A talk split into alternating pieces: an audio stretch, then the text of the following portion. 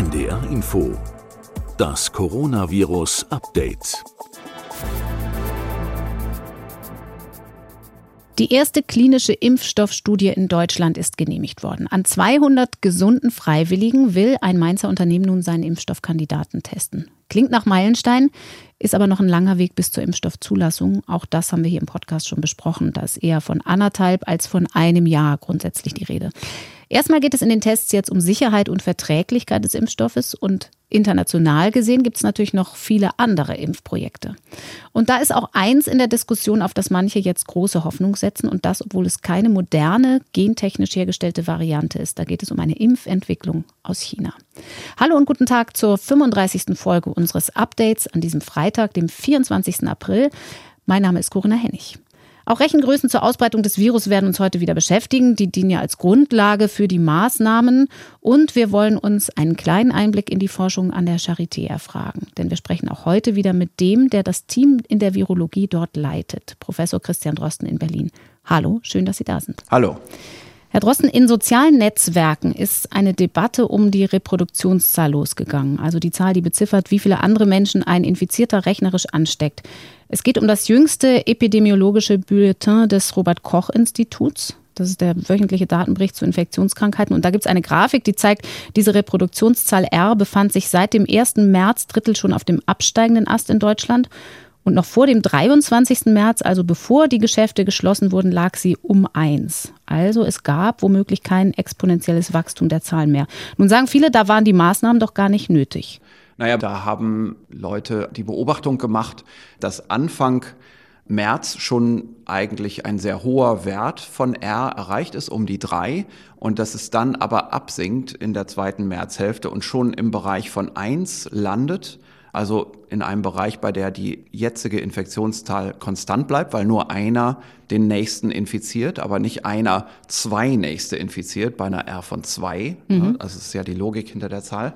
Und dass also dann das Argument gemacht wird, na ja, wenn das also schon am 23. März erreicht war und am 23. März war das Datum, als in den meisten Bundesländern auch konkrete Kontaktsperren verhängt wurden, dann waren ja wohl diese ganzen Kontaktsperren und der ganze Lockdown umsonst, denn man hatte das vorher alles schon erreicht. Und von der Zeitabfolge ist es eben so, wir hatten am 9. März eigentlich die Absage von Großveranstaltungen. Dann gab es am 12. März die Ministerpräsidentenkonferenz, wo beraten wurde über die Schulschließungen. Und am 16. März, am Montag, wurden dann die Schulen geschlossen. Dann gab es noch eine Woche mit vielen Debatten und am 23. März, wieder ein Montag, wurde eben die Kontaktsperre verhängt in den mhm. meisten Bundesländern. Und jetzt muss man sich einfach überlegen, was ist eigentlich in der Zeit alles passiert. Also das ist ja fast der Verlauf eines ganzen Monats. Und man sieht tatsächlich, das Maximum dieses R-Wertes, das liegt am Anfang des Monats. Und ich glaube, wir müssen hier vier Dinge uns vergegenwärtigen. Das erste ist, und da gibt es ein schönes Video von Ranga Yogeshwar, das ist sehr gut nachvollziehbar. Es gibt anhand von Mobilitätsdaten von Mobilfunkbetreibern, da kann man sehen, wie sich die Mobilität in Deutschland verändert. Und was man da sieht, ist, dass im Prinzip schon ab der Woche nach dem 9. März die Mobilität ganz stark verringert wird in ganz Deutschland. Und das ist nachvollziehbar. Ich kann mich noch genau dran erinnern, wie das damals war. Das war eine Zeit, in der hier in Berlin schon die Straßen ziemlich leer waren. Ich weiß noch genau, wie ich zu Fuß damals zu der Ministerpräsidentenkonferenz gegangen bin und da war kein Auto mehr in Berlin auf der Straße und auch kein Fußgänger. Mhm. Unter dem Eindruck nämlich, dass zu der Zeit eigentlich der Heinsberg-Ausbruch bekannt wurde in seinem ganzen Ausmaß und dass schlimme Fernsehbilder aus Italien bekannt wurden. Mhm. Und da hat die Bevölkerung, glaube ich, einfach spontan reagiert und gesagt, das ist hier wirklich ernst. Und zu der Zeit wurde ja auch viel in der Öffentlichkeit diskutiert. Was macht man jetzt? Macht man die Schulen zu und so weiter? Und andere Länder hatten das ja schon gemacht. Das war erstmal ein insgesamt bestehender Eindruck, der auch eine Wirkung hatte.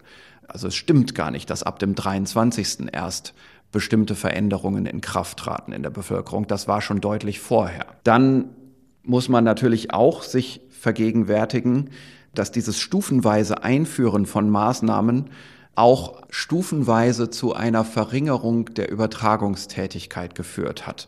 Und man kann das sogar nachzeichnen an der Kurve der Fälle. Das kann man nicht nachzeichnen an der Kurve von R, an dem Verlauf von R, aber an der Nachzeichnung von neuen Fällen, die ja auch vom Robert Koch Institut veröffentlicht wird, kann man das sehen. Mhm. Und stufenweise war es von der Logik einfach so, zunächst wurden Großveranstaltungen unterbunden. Das hat also viel an Grundübertragungstätigkeit und am Einstreuen großer Ausbrüche verhindert.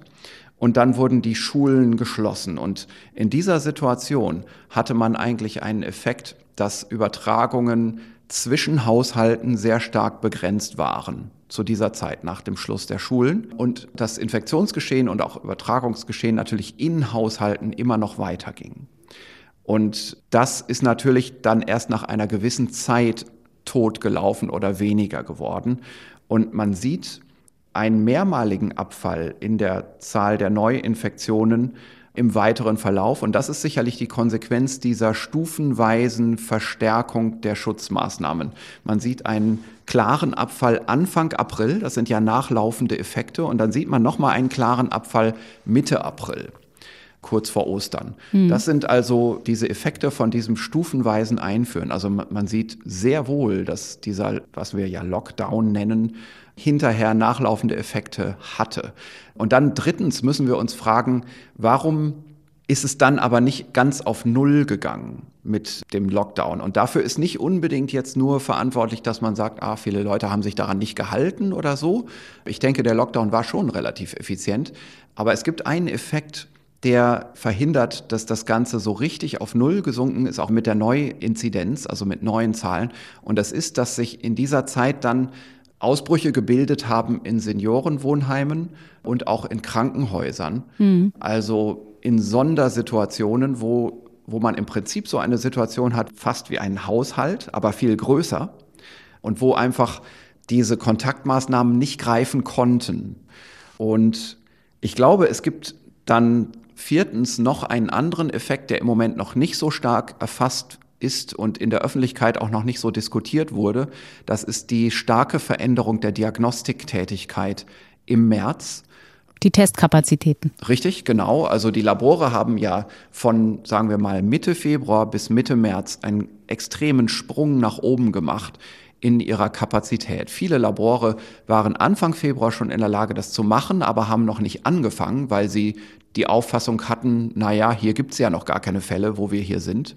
Und Anfang März plötzlich war so eine Art Startschuss. Da waren die importierten Fälle, aber es wurde auch sofort klar, es gibt auch im Rahmen der Influenza-Überwachung plötzlich schon Zufallsbefunde von Übertragungen innerhalb der Bevölkerung. Und da waren alle Labore gewarnt und haben sich dann beeilt, die Diagnostik einzuführen. Und dann hatten wir Anfang März einen sprunghaften Anstieg der Diagnostikkapazität um einen erheblichen Faktor. Ich habe mir mal die Daten rausgeschrieben. Es wurden 87.000 Tests gemacht in der Woche, die am 2. März anfängt und in der Woche, die am 9. März anfängt, nur die Woche danach 127.000 und in der Woche dann nochmal danach am 16.3. 348.000.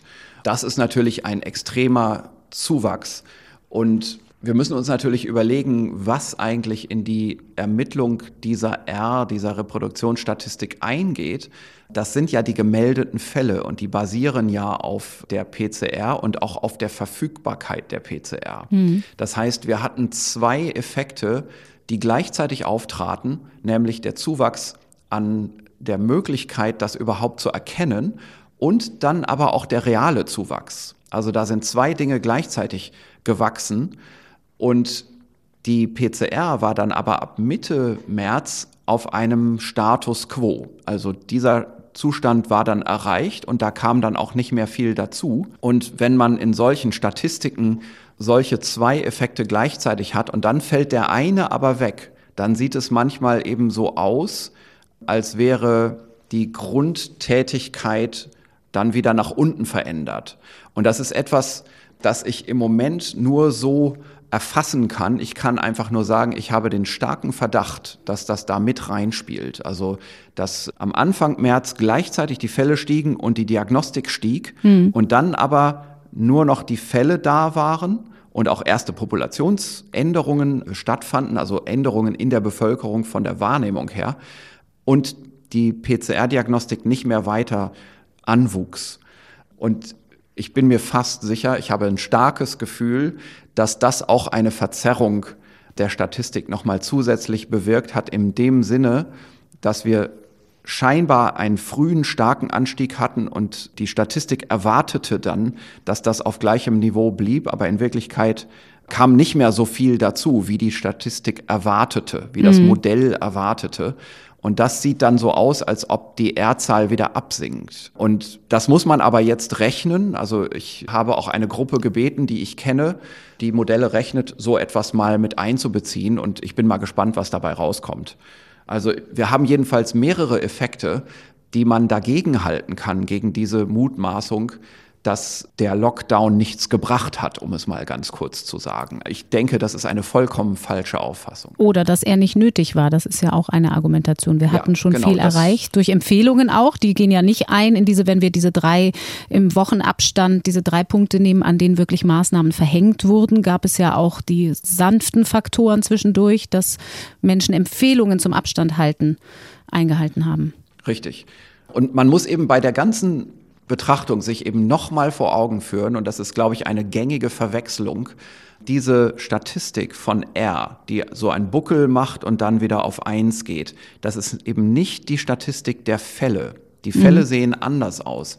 Wenn wir R gleich eins erreicht haben, dann kommt immer dieselbe neue Fallzahl dazu pro Zeiteinheit. Das liegt einfach daran, dass dann einer den nächsten infiziert. Also aus einer Infektion wird ungefähr vier Tage später die nächste Infektion. Aber auch nur eine. Ähm, aber auch nur eine.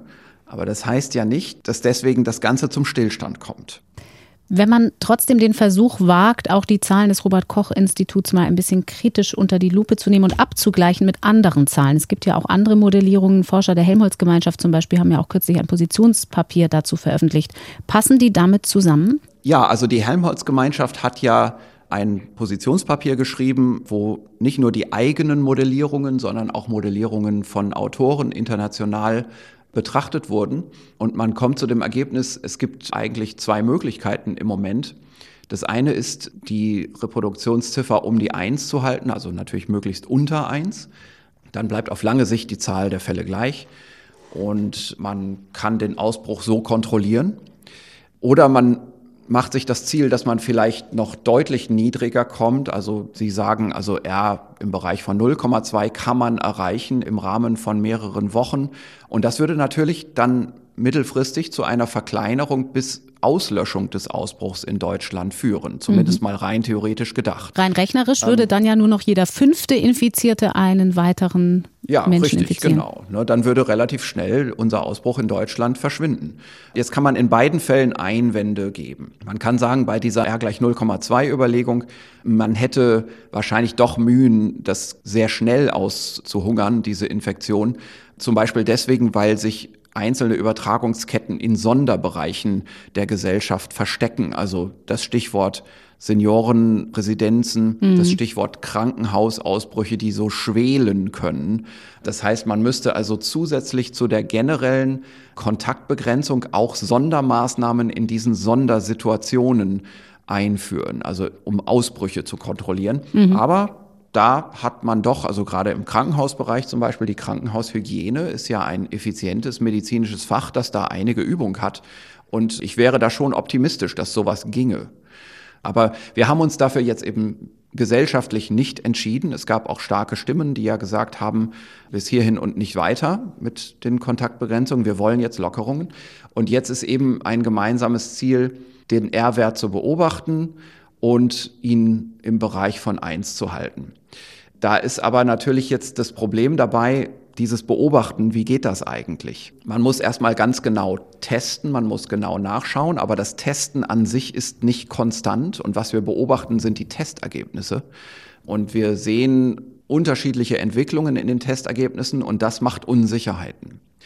Das ist das eine Problem. Das andere Problem ist, wir wissen ja, unsere eigentliche Zielgröße ist das, was wir auf Intensivstationen behandeln können an Patientenzahlen.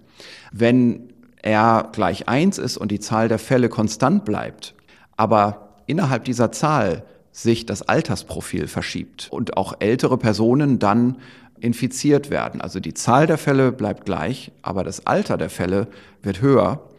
Dann wird das natürlich dazu führen, dass es mehr, und zwar erheblich mehr schwere Fälle geben wird. Und mhm. das wirkt sich natürlich auch auf die Kapazität der Intensivstationen aus. Also diese Dinge darf man nicht vergessen. Und dann kommt etwas dazu.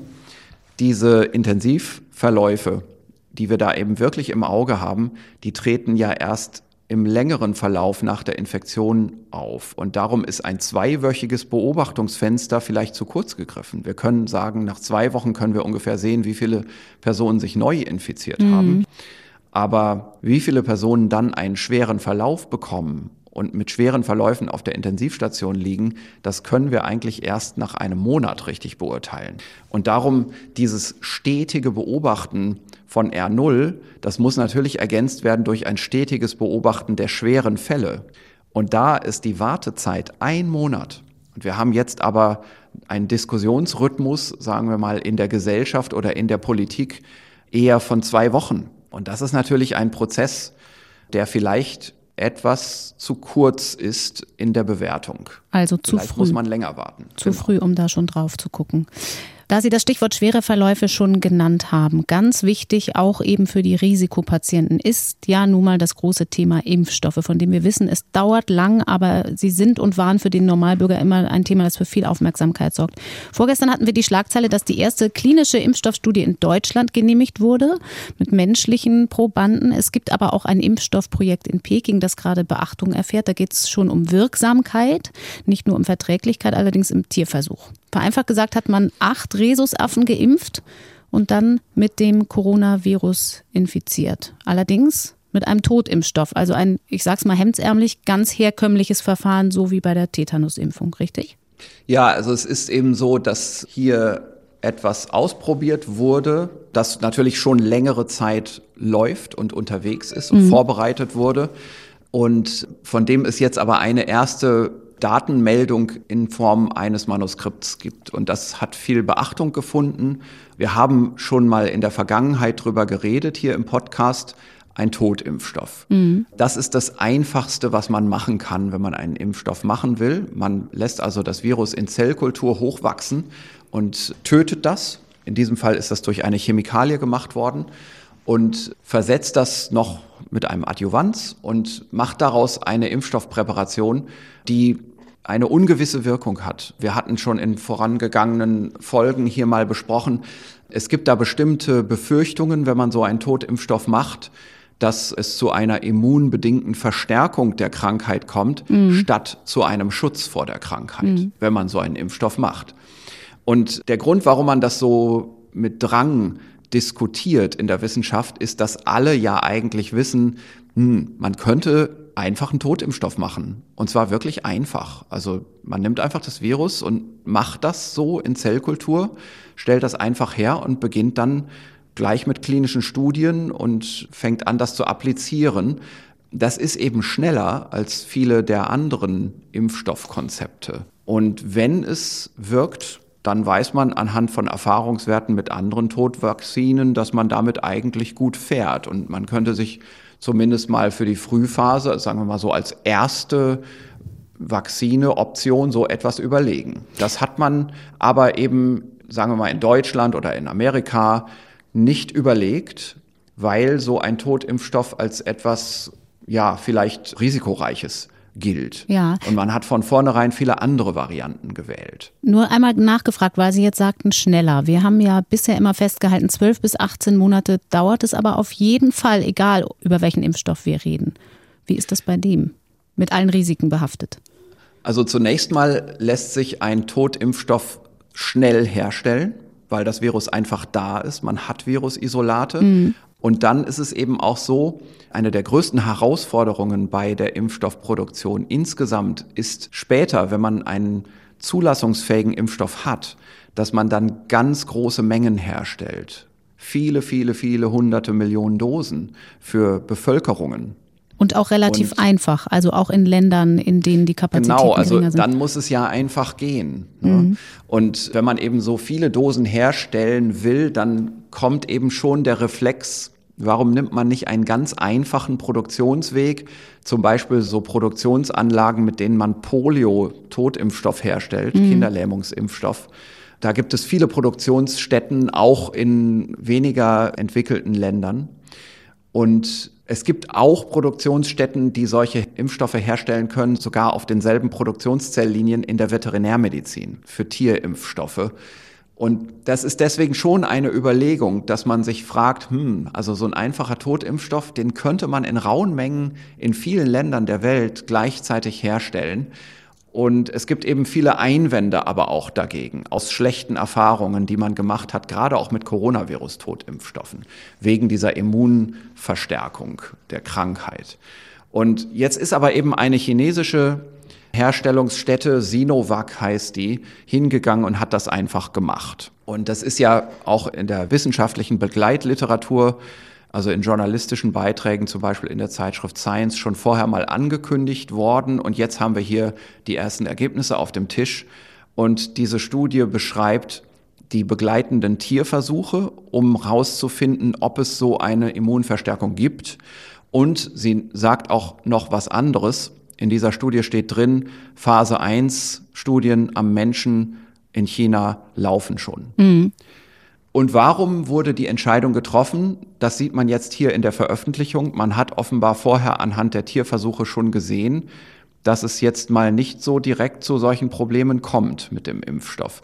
Was man also gemacht hat, ist, man hat so ein Virus hergestellt und hat dann zunächst mal in Nagetieren, also erst mal in Mäusen und Ratten geschaut was passiert. Und was man sieht, ist, diese Tiere bekommen ganz gut neutralisierende Antikörper. Man hat also diese Mäuse zweimal geimpft, am Tag 0 und Tag 7, mhm. und hat dann geschaut, wie die Antikörper ansteigen und man kriegt beträchtliche neutralisierende Antikörper in Labortests. Also das, das sind wirklich gute Werte. Jetzt weiß man aber, dass dann so Testversuche in Nagetieren eigentlich immer ganz gut laufen mit solchen Präparationen. Und wenn man jetzt anfangen würde, solche Nagetiere auch mit einem Virus zu, also wir sagen, herauszufordern, also eine Belastungsinfektion zu mhm. machen, dann weiß man aus Erfahrung, dass die meistens sehr gut ausgehen. In dieser Studie hat man das aber gar nicht erst gemacht. Man hat keine Nagetiere einer Belastungsinfektion ausgesetzt, einfach aus dem sehr einfachen Grund, dass dieses Virus in Nagetieren nicht gut repliziert, bis gar nicht repliziert. Also man hat nur also, auf die also Antikörper geguckt. man hat einfach geschaut, ob Antikörper kommen. Und dann ist man einen Schritt weiter gegangen und hat ein anderes Tiermodell infiziert, bei dem das Virus durchaus repliziert. Und das sind Rhesusmakaken, mhm. Rhesusaffen. Vier Tiere hat man geimpft, wie man einen Menschen impfen würde, mit einem Totimpfstoff, nämlich an Tag 0, 7 und 14. Also einmal und dann in der nächsten Woche und dann noch eine Woche später dreimal impfen. Das kennen wir von vielen Totimpfstoffen beim Menschen auch. Also viele Virusimpfstoffe, die Totimpfstoffe sind, da gibt es drei Vaccinierungszeitpunkte, die sind nicht immer in der Woche eins, zwei, drei, die sind manchmal auch heute und dann in 14 Tagen und dann nochmal nach zwei Monaten. Solche Abstände gibt es auch. Das sind Erfahrungswerte für den jeweiligen Impfstoff. Aber hier hat man eben in der einen und der nächsten und der übernächsten Woche die Tiere geimpft.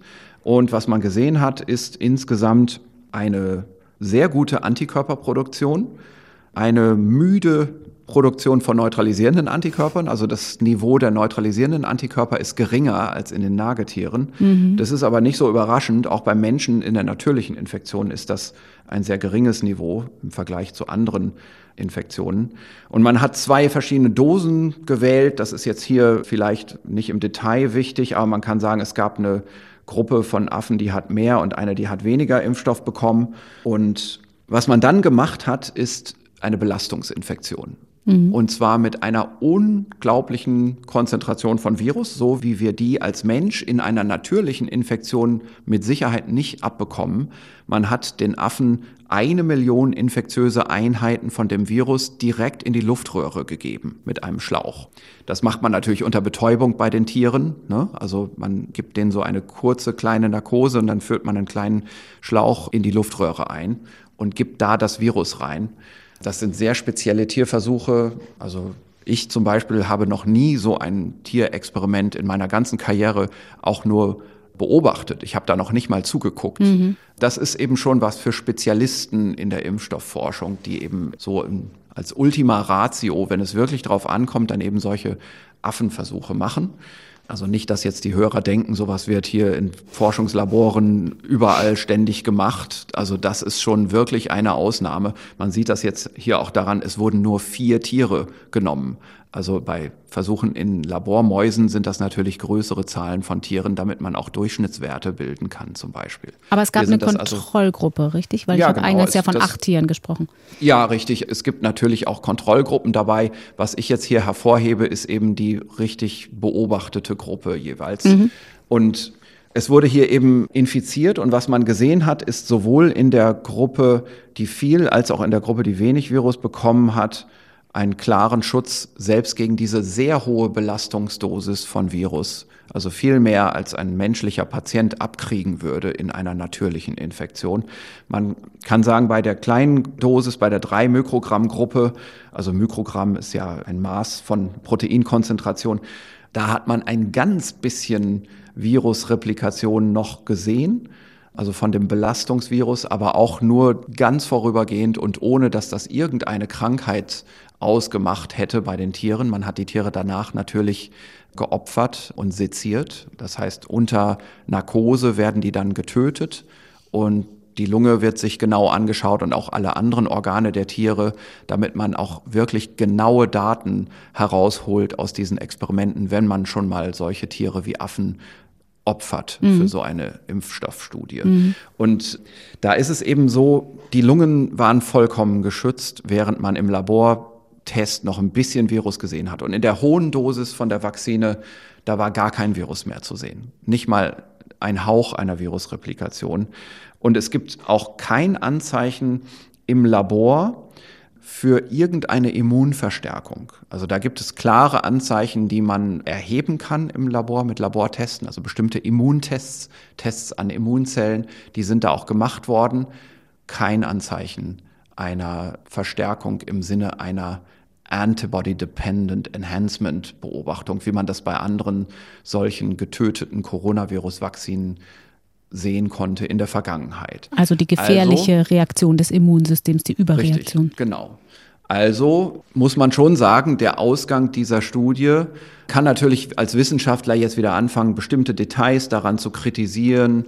Ich habe jetzt hier natürlich auch nicht den ganzen Umfang der Studie zusammengefasst. Es gibt Nebenaspekte, die interessant sind. Man hat zum Beispiel geschaut, die neutralisierenden Antikörper, die entstehen, wirken die auch gegen Viren aus aller Welt denn die Viren sind ja inzwischen so ein bisschen auseinander divergiert in der mhm. Evolution. Ja, sie wirken gegen Viren aus aller Welt. Auch das kann man hier dazu sagen. Also am Ende dieser Studie steht man schon ein bisschen verblüfft da. Und ich bin mir sicher, dass das Diskussionen auslösen wird in der Impfstoffentwicklungsszene, aber auch natürlich darüber hinaus in der Gesellschaft. Man muss sich das jetzt genau an schauen.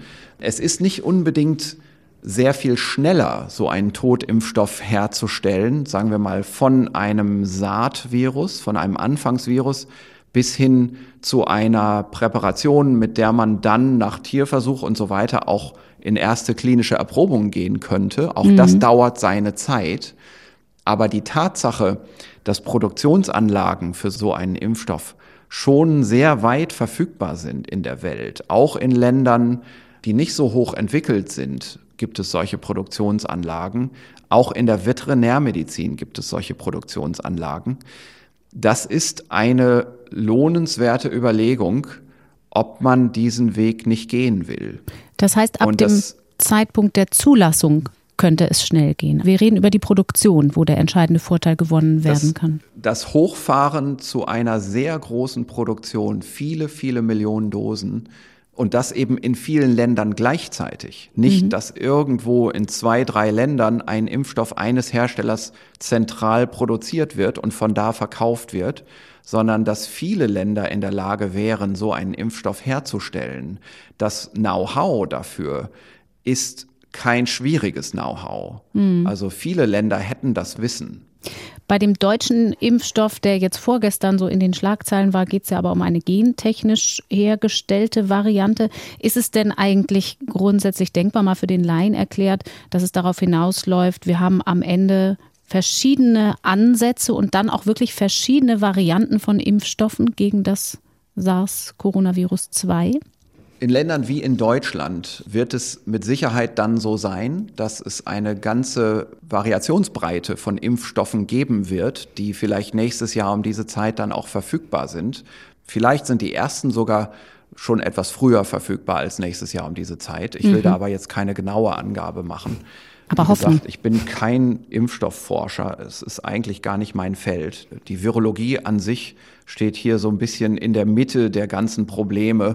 Also an der einen Seite die Epidemiologie bis hin in die mathematische Modellierung und auf der anderen Seite die Impfstoffforschung. Das alles sind ja Spezialfächer. Und als Virologen können wir da vielleicht so von allem so ein bisschen was verstehen, aber wir können längst nicht alles. So, also hier wird es eben so sein, es wird unterschiedliche Impfstoffe geben. Und was wir hier jetzt als erstes in Deutschland in der klinischen Erprobung haben, ist eben die andere Seite des Spektrums. Das sind wirklich die hochmodernen Impfstoffe, die sicherlich auch eine Perspektive haben, aber wo man vielleicht eben nicht so einfach wie bei einem Totimpfstoff sagen kann, das kann auf der ganzen Welt produziert werden.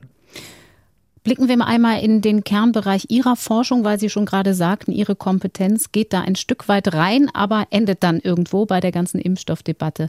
Sie haben in der Charité, in Ihrem Team auch sich mit einer der großen Fragen weiter befasst. Warum gibt es so viele milde Verläufe und auch warum stecken sich manche Menschen trotz engem Kontakt mit Infizierten offenbar nicht an? Und da haben Sie in der Charité die Bedeutung der regulatorischen T-Zellen in den Blick genommen, die womöglich eine Rolle spielen. Also Blutzellen, die der Immunabwehr dienen.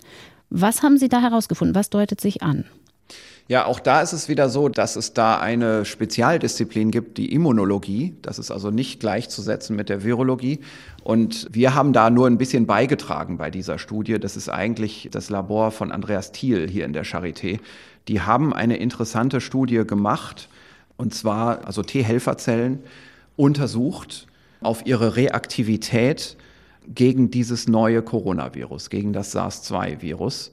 Und das zum einen bei Patienten, die diese SARS-2-Infektion gerade überstanden hatten. Und da erwartet man natürlich, dass nicht nur Antikörper da sind, das ist ja so eine Abteilung der adaptiven Immunantwort, sondern dass natürlich auch T-Zellen da sein müssen, die die zelluläre Immunität anzeigen, aber auch natürlich die Fähigkeit der Antikörperbildung dann äh, beeinflussen und verbessern. Mhm. Also die stehen so ganz zentral in der Immunantwort, aber man kann sie nicht durch einfache Antikörpertests messen. Also die Studien, die jetzt so in der Öffentlichkeit diskutiert werden, das sind eben einfache Antikörpertests die haben was für sich, die kann man aus großen Zahlen von Blutproben so im äh, Massendurchsatz machen. Aber man kann eben auch bei der adaptiven Immunantwort noch genauer hinschauen und das machen eben Immunologen anhand von T-Zellen, T-Zellstudien. Was hier jetzt also gemacht wird, ist, es wird künstlich im Labor werden Stücke aus dem SARS-2-Virus hergestellt, Peptide sagen wir, und diese Peptide haben eine Größe, die geeignet ist, um bestimmte Strukturen auf der Oberfläche der T-Zellen zu belegen und auch von diesen T-Zellen erkannt zu werden, so dass die dann anfangen, Signale zu senden. Und diese Signale misst man in einem Labortest. Mhm. Und die Reaktivität dieser T-Zellen, die ist eigentlich erwartbar, wenn man diese Erkrankung hinter sich hat. Was hier jetzt aber auch gefragt wurde eigentlich in der Studie ist, wie ist das denn bei Patienten, die diese Erkrankung noch nicht hinter sich haben? Also mhm. bei T-Zellen, die gesammelt wurden von Patienten eigentlich vor dieser Epidemie.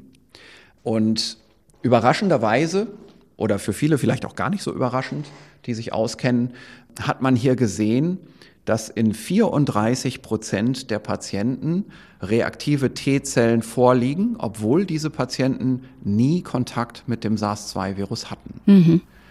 Und jetzt ist es so, man kann diese T-Zell stimulierenden Abschnitte von so einem Virus vorhersagen und man kann die auch vergleichen mit ähnlichen Abschnitten in anderen Viren insbesondere in den menschlichen Erkältungskoronaviren. Da gibt es ja vier Stück davon.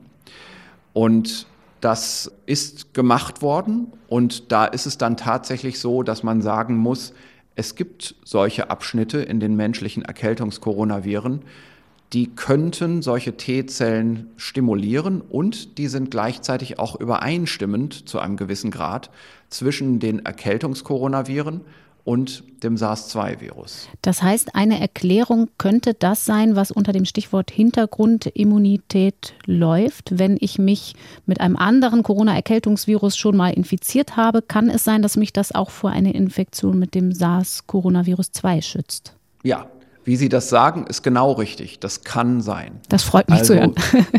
Es ist jetzt nicht so, dass man sagen kann, wir haben dieses Phänomen, also diese mögliche Hintergrundimmunität da in dieser Studie bei 34 Prozent der Patienten beobachtet. Also sind 34 Prozent der Bevölkerung immun. Also können wir die Zahl schon mal von unseren 70 Prozent abziehen in der Bevölkerung, die sich durchinfizieren müssen. Damit ist ja jetzt dann wohl klar, die Pandemie ist früher vorbei. Hurra. Mhm.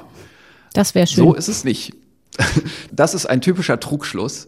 Wir müssen uns das vielleicht eher so vorstellen, dass das schon eingepreist ist, wie Börsenmenschen sagen würden.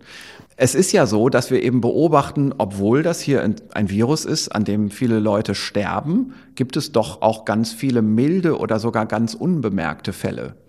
Und wir müssen ja auch Erklärungen finden, warum diese Fälle so mild sind. Mhm. Eine Erklärung könnte sein, naja, die milden Fälle, die haben vielleicht am Anfang der Infektion weniger Virus abgekriegt. Oder die sind insgesamt auch in einer besseren Konstitution. Das kann man sich alles zurechtlegen und vielleicht stimmt das auch alles. Aber dieser Einfluss, den wir hier jetzt besprechen, der kommt wahrscheinlich auch noch dazu, dass eine gewisse Hintergrundimmunität in der Bevölkerung besteht. Mhm. Und das ändert aber nichts an der Zahl der Patienten, die versterben. Denn die Zahl der Patienten, die versterben, das ist eine Beobachtung der Realität. Und in dieser Realität ist eine Hintergrundimmunität auch schon drin. Ja. Nur fangen wir jetzt an, diesen Teil der Realität auch zu erkennen. Das kann aber eine Erklärung für das Individuum sein. Also wenn ich in einem Haushalt lebe mit vier anderen Leuten in einer Familie und zwei stecken und stecken sich einfach nicht an, obwohl andere sich angesteckt haben, dann kann das sein, dass das so bleibt. Genau, auch bei dieser sogenannten sekundären Attack Rate, wo wir die Beobachtung machen, das sind vielleicht so 15 Prozent, die sich im Haushalt in einer Beobachtungszeit, muss man natürlich sagen, anstecken. Eine der Erklärungen, warum der Rest sich nicht ansteckt, könnte sein, dass die so eine gewisse Hintergrundimmunität haben, aber es gibt sicherlich auch noch andere Gründe. Also die haben vielleicht auch in der infektiösen Zeit doch nicht so viel Kontakt gehabt oder es hat der Zufall nicht stattgefunden, dass die eine infektiöse Dosis vom Virus abbekommen haben. Und wenn man jetzt diesen Beobachtungszeitraum verlängern würde, indem man sich vorstellen würde, die infektiöse Zeit bei dem Anfangspatienten, bei dem Erstpatienten, die wäre länger, dann würden die sich eben doch noch infizieren. Also alle solche statistischen Effekte, die sind sicherlich auch tragend. Nur zusätzlich kann es schon sein, dass eben diese T-Zell-Immunität auch einen Schutz bewirkt. Und wir haben ja zum Beispiel vor kurzem diese sehr gute Studie in dem italienischen Dorf besprochen, wo die Hälfte der Patienten schon infiziert waren, aber sie hatten einen komplett asymptomatischen Verlauf. Mhm. Und auch da könnte man natürlich eine Erklärung suchen, dass das vielleicht Patienten sind mit so einer Hintergrundimmunität. Allerdings muss man dann auch wieder dazu sagen, es war ja eine weitere Erkenntnis in dieser Studie, dass symptomatische und asymptomatische Patienten dieselbe Viruskonzentration ausscheiden und weitergeben, sodass das für das Infektionsgeschehen wahrscheinlich keine Bewandtnis hat. Mhm. Und ich muss noch etwas dazu sagen, es gibt Fälle, da ist sogar eine T-Zell-Reaktivität, die im Hintergrund besteht, krankheitsverstärkend und nicht krankheitsschützend. Okay. Auch das kann man hier noch nicht sagen. Es ist im Moment nur eine sehr interessante immunologische Beobachtung, die erste Beobachtung, die in dieser Richtung weltweit gemacht wurde. Und jetzt natürlich eine sehr gute Basis, das im Rahmen von Beobachtungsstudien weiter aufzuklären. Jetzt ist klar, die Technik steht, wir können das jetzt. Und jetzt können wir anfangen, Fragen zu stellen. Zum Beispiel Fragen, wenn wir wissen, da gibt es eine Familie und wir haben diese T-Zellen gesammelt von der ganzen Familie. Jetzt kommt das Virus und jetzt fragen wir uns, wer infiziert sich eigentlich? Dann kann man zurückgreifen auf die eingelagerten Proben und fragen, der hat sich infiziert, wie sahen die T-Zellen damals aus? Und der andere hat sich nicht infiziert, wie sahen dessen T-Zellen aus? Mhm. Also so ein Beispiel für einen Studienansatz, der jetzt dadurch möglich wird. Wenn wir das aber einmal ganz kurz zu Ende denken und von den einzelnen Menschen her denken. Wenn ich also in der Familie bin und der Vater hat sich infiziert, zwei Kinder haben sich vielleicht sogar infiziert mit leichten Symptomen, die Mutter aber nicht kann ich dann davon ausgehen, wenn sich so ein Ansatz tatsächlich bestätigt, die kriegt es nicht mehr, die kann dann auch irgendwann wieder die Großeltern besuchen, obwohl sie die Erkrankung nicht durchgemacht hat, oder ist das völlig hypothetisch gedacht? Hm, das kann sein, aber es kann auch sein, dass sie es kriegt, nur keine Symptome hat. Mhm. Das ist auch gut möglich. Also wir denken schon auch in die Richtung, dass diese vorbestehende T-Zell-Reaktivität sogar hilft, besonders gut und schnell Antikörper zu produzieren. Und auch da haben wir ja eine große Streubreite in der Antikörperproduktion. Manche Patienten produzieren sehr hohe Antikörperstufen oder Titer und manche haben nicht so hohe bei der gleichen Infektionslast. Und auch diese Variation könnte man durch vorbestehende Hintergrundimmunität erklären. Und auch die sehr starke Variationsbreite in den neutralisierenden Antikörpern könnte man dadurch erklären. Also es könnte sein, dass Patienten mit vorbestehenden Antikörpern auf eine bessere und schnellere Art und Weise neutralisierende Antikörper generieren. Aber für die Frage, ob man als Überträger in Frage kommt, ist das noch nicht abschließend geklärt, wie so vieles. Überhaupt nicht, überhaupt nicht. Und ich sage das hier vielleicht auch deswegen ein bisschen, um auch zu verhindern, dass solche Studien, auch diese Studie hier fehlinterpretiert wird. Mhm. Es ist eben nicht so, dass man aus so einer einfachen wissenschaftlichen Information immer gleich was ableiten kann für den Verlauf der Epidemie und das Schicksal der Pandemie in Deutschland. Vielen Dank, Christian Drosten, für heute, für diese Woche. Wir bleiben ja weiter im Gespräch und setzen unser Update mit allen neuen Erkenntnissen fort. Wir müssen allerdings noch mal auf eine kleine Änderung hinweisen. Wir sprechen uns nicht am Montag wieder, sondern am Dienstag. Nächste Woche ist eine Feiertagswoche mit dem 1. Mai. Aber das hat auch noch andere Gründe. Wir melden uns ab sofort nur noch zweimal pro Woche, denn wir schießen diesen Podcast hier nicht aus der Hüfte, sondern da wird viel Arbeit reingesteckt. Das ist nicht ohne. Und wir müssen Ihnen auch ein bisschen Zeit freigeben für Ihre Forschung und auch alles andere. Sie haben ja auch noch ein Leben neben dem Podcast und neben dem Labor in der Charité. Ist das so richtig zusammengefasst? Ja, es ist einfach so, dass ich am Anfang dieses Podcasts im Prinzip sehr viel existierendes Wissen einfach weitergeben konnte, Grundwissen wo ich eigentlich keine Vorbereitungszeit für brauchte. Aber jetzt ist es eben doch mehr und mehr so. Wir besprechen ja viel auch wissenschaftliche Studien in einer möglichst differenzierten Art und Weise. Und das braucht bei mir auch Vorbereitungszeit. Also ich muss diese Studien ja immer auch lesen mhm. und mir ein paar Eckpunkte rausschreiben dabei. Und meine Erfahrung ist eben so, dass ich das dann doch in den Abendstunden vor dem Podcast noch machen muss. Und ich habe zum Beispiel gestern Nacht auch wieder bis 12 Uhr gesessen und bestimmte Unkonzentriertheiten jetzt hier auch beim Sprechen kommen auch durch Schlafmangel zustande. Und so langsam ist es einfach so, dass ich sagen muss, das wird langsam anstrengend. Und ich möchte ja ein hohes Qualitätsniveau halten in diesem Podcast und möchte wissenschaftlich bleiben. Und deswegen brauche ich einfach mehr Vorbereitungszeit als früher, um diese ganzen Artikel durchzulesen, die ja jetzt Schlag auf Schlag neu erscheinen. Und Deswegen denke ich, mehr als zweimal in der Woche ist momentan mit hoher Qualität nicht zu schaffen. Ich kann das nur bestätigen. Wir mailen ja manchmal tatsächlich nach Mitternacht noch hin und her. Wir sind aber auch ein bisschen länger geworden in den Folgen. Das schlägt sich dann im Inhalt nieder, wenn wir mehr Inhalt und qualitativ hochwertige vielleicht zu besprechen haben. Nur weil möglicherweise jetzt gleich viele Fragen auftauchen, Herr Drosten, das ist nicht der Anfang vom Ende unseres Podcasts. Sie bleiben dabei, wenn auch in verändertem Rhythmus. Absolut. Also ich finde den Podcast weiterhin extrem nützlich. Und ich denke, wir sollten diese Kommunikationsform auch länger nutzen. Und wir werden viele Veränderungen haben in dem ganzen Verlauf der Pandemie Und ich glaube, es wird einfach so bleiben, dass es ganz viel zu besprechen gibt an dieser Grenzfläche zwischen neuesten wissenschaftlichen Erkenntnissen und was das jetzt bedeutet oder eben auch nicht bedeutet. Darauf liegt ja manchmal auch die Betonung für die Einschätzung in der Öffentlichkeit. Dann sagen wir Danke für heute und freuen uns, dass wir uns in der kommenden Woche wiederhören. Schönes Wochenende. Ihnen auch, danke.